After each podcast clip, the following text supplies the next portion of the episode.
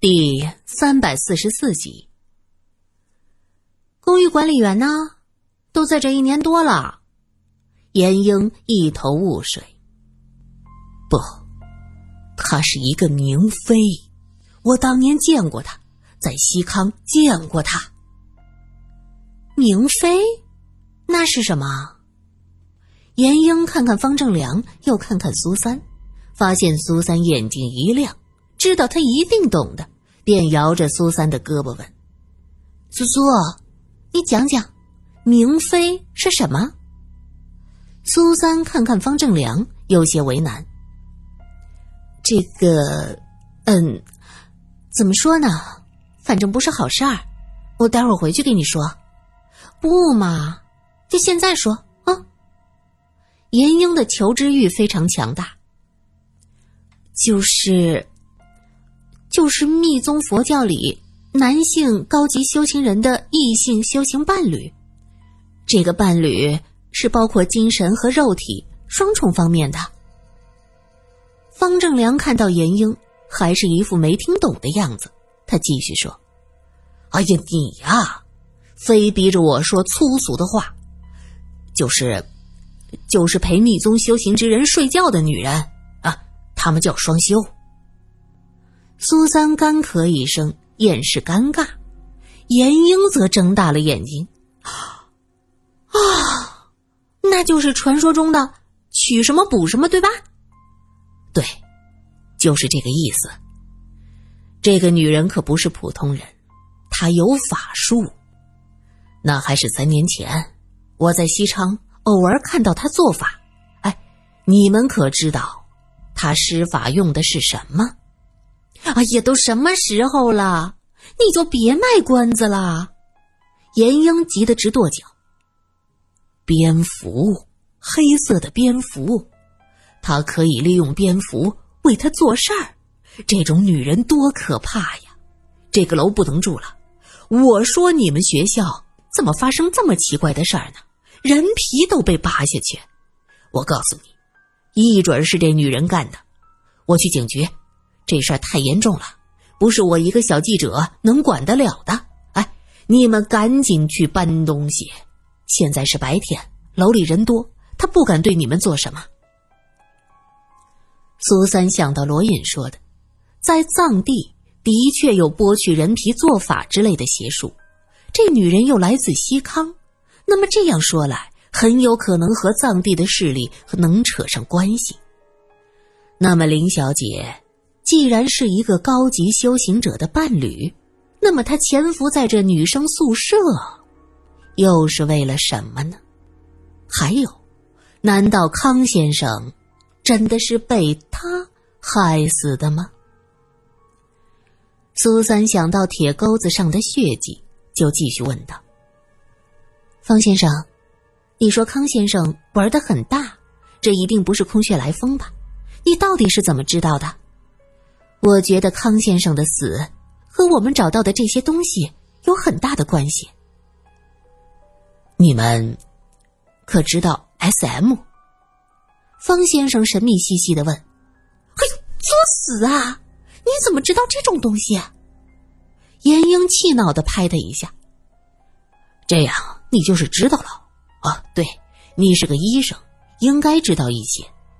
我呢，是最近听说的。”说康先生这段时间在玩这个 S.M。苏三有些不解，这么隐秘的事儿，你怎么能知道？这种事情应该藏得很深呢。方正良摇头，他说道：“我也说不清，到底是谁说的。哎，反正就是知道，也许是有人故意散布的吧。”苏三点了点头，很有可能是人故意的，这目的就奇怪了。也许是出于嫉妒，想让康先生身败名裂。一个风流倜傥的男人，总会得罪很多同样年轻的男子。苏小姐分析的对，如果是有人故意泄露给报社，那就是希望我们能传播出去。只是我们日报不太喜欢这种八卦。再说了，这康先生。分量也不够啊！呵呵。方正良笑了几声。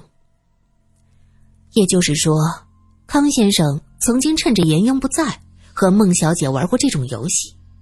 接着，孟小姐号称出国，不见了踪影。又过了两个月，康先生被杀了，皮也被扒了。而根据康太太说，康先生这两个月和过去一样，会去和那个秘密情人约会，回来之后浑身都是伤。那么，他的那个一起玩 SM 游戏的秘密情人是谁呢？一直是孟小姐。那如果是这样，孟小姐就是关键。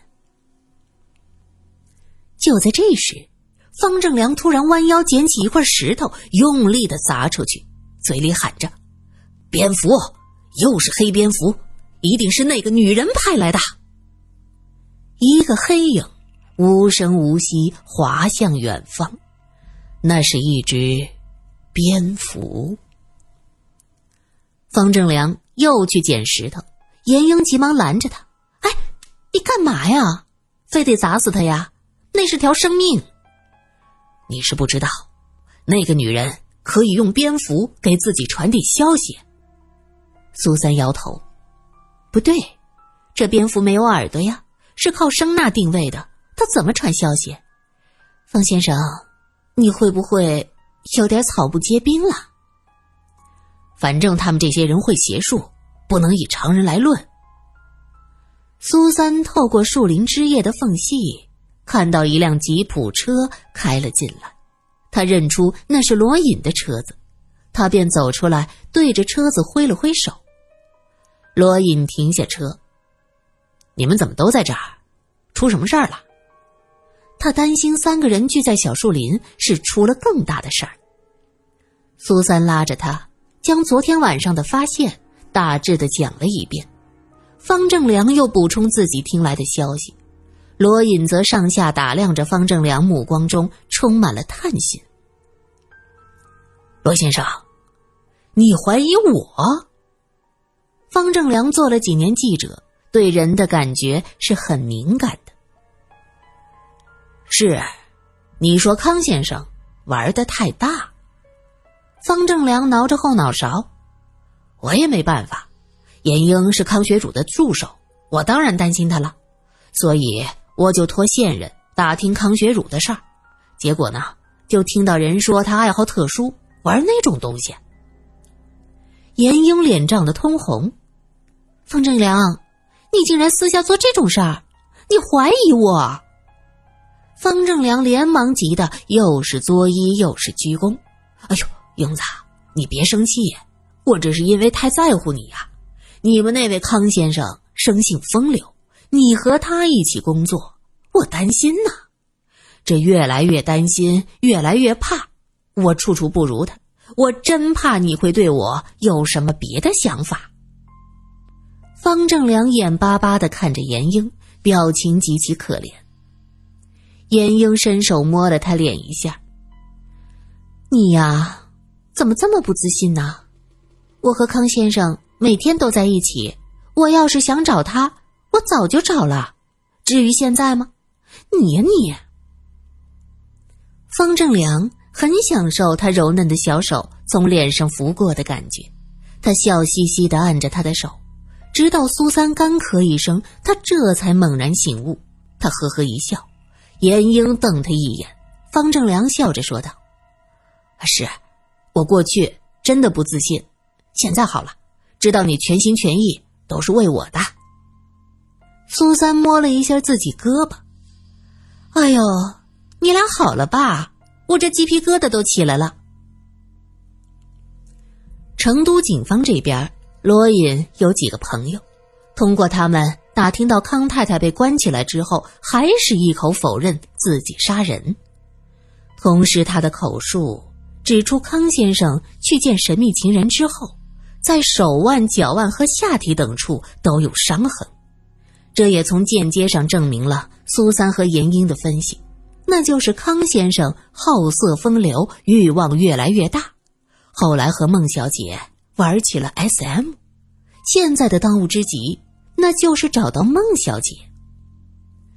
孟小姐走得匆忙，一只箱子的道具没来得及收拾，只是丢下一封辞职信就消失不见了。这说明她当时一定是遇见了紧急的情况，让她没办法顾及房间里的零碎。可又是什么事儿让她这么紧张呢？罗隐认为，严英不应该现在搬离蝙蝠公寓。事情已经发生了。想查出真相，必须有人在这公寓时刻观望着。严小姐，我觉得你静观其变，这样较好。静观其变，罗先生，你说的可真轻松啊！谁知道还会有什么危险呢？那林小姐太诡异，太恐怖，我可不能让严英冒这么大的风险。方正良说什么都不同意。和罗隐僵持起来。好啦，我和严英在一起，有什么事儿我们商量着来。这楼里住着这么多的人，就是有事儿也不会太大。哼，我就不相信那些躲在暗处的人能不管不顾，光天化日就能做坏事儿。苏三决意要和严英继续住在一起。罗隐去调查林小姐的事儿，他一再叮嘱。让苏三小心。送罗隐和方正良出门时，苏三又感觉到林小姐阴冷的目光，转过身，果然林小姐抱着她的黑猫站在门前看着他。严英低声说道：“阴魂不散，怎么又是他？”待到苏三走近，林小姐突然问：“那个男人是谁？”苏三想，他刚才见到了方正良，那问的就是罗隐，他不想搭理他，可那女人却不依不饶，伸出骨瘦如柴的手抓住了苏三的胳膊。那个男人是谁？他来干什么？严英生气了，干嘛呀？你不是老毛病又犯了吧？看到美男子走不动路，谁管你什么事儿？林小姐松开苏三，用极为低沉的声音说道：“赶紧走，搬出去，离开这儿，什么事儿都和你们没关系。我是看那个男人的面子，他的身上有罗桑活佛的祝福。他连这些都能看出来，苏三也就相信方正良说的。”他来自西康一带。苏三揉着被他抓疼的胳膊，柔声说道：“林小姐，你是这里的看门人，这里到底有没有别人进来？其实你是知道的，对吗？还有那个房间的孟小姐和男人约会的事儿，你也知道。可你为什么要瞒着呢？人命关天呐！如果你说出来，是可以救很多人的，你也解脱了。”林小姐摇头：“不，不，没有这么简单。我只能告诉你，康学儒是罪有应得，他的灵魂已经不属于自己，他把灵魂卖给了魔鬼，死是必然的。魔鬼是谁？在哪里？”魔鬼无处不在，以各种形式出现，可能是男人、女人，也可能是……他突然咧开嘴笑了一下，抚摸了一下怀中黑猫的头部，那只猫“呜”的叫了一声，瞳孔老大，目光炯炯盯着苏三。魔鬼，还可能是蝙蝠，是一只猫，一条蛇。它无处不在，甚至会走进你们的心里。这位小姐，看在活佛的面上，我劝你还是走吧，离开这是非之地。这里是被魔鬼玷污的地方。如果这里真的有魔鬼，那我们应该做的是抓住这背后的魔鬼，还这校园清净，不是吗？苏三毫不示弱，严英拉着他的手，挺直胸部，表示要和苏三同仇敌忾。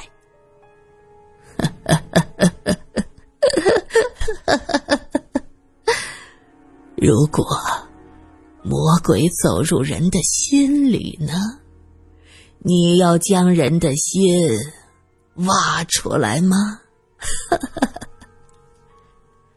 林小姐嘎嘎的笑着。声音干涩难听。林小姐，这里的四楼有两个休学的女生，你知道吗？林小姐点点头。他们为什么休学？因为魔鬼走进了。林小姐突然伸出一只手，捂着自己的肚子。魔鬼走进了肚子，这是什么意思？苏三和严英对视一眼，都觉得这个林小姐神神叨叨，很多话都有玄机呀。就在这时，林小姐怀中的猫突然挣扎了几下，从她怀中窜出来，愤怒的向空中跃起。顺着她愤怒的目光，原来是空中飞过了两只蝙蝠。苏三故意说：“这蝙蝠不是晚上才出现吗？刚才我们在小树林见到了一只，好奇怪呀。”小树林，林小姐皱起眉头，弯腰抱起她的猫，轻轻的劝着她说：“好了，好了，知道你讨厌这些蝙蝠，它飞走了，飞走了。”苏三想，方正良说过，这林小姐是个明妃，会利用蝙蝠做法传递消息。可是他养的猫却是看到蝙蝠就抓，这是怎么回事呢？这好像和方正良的话有出入啊。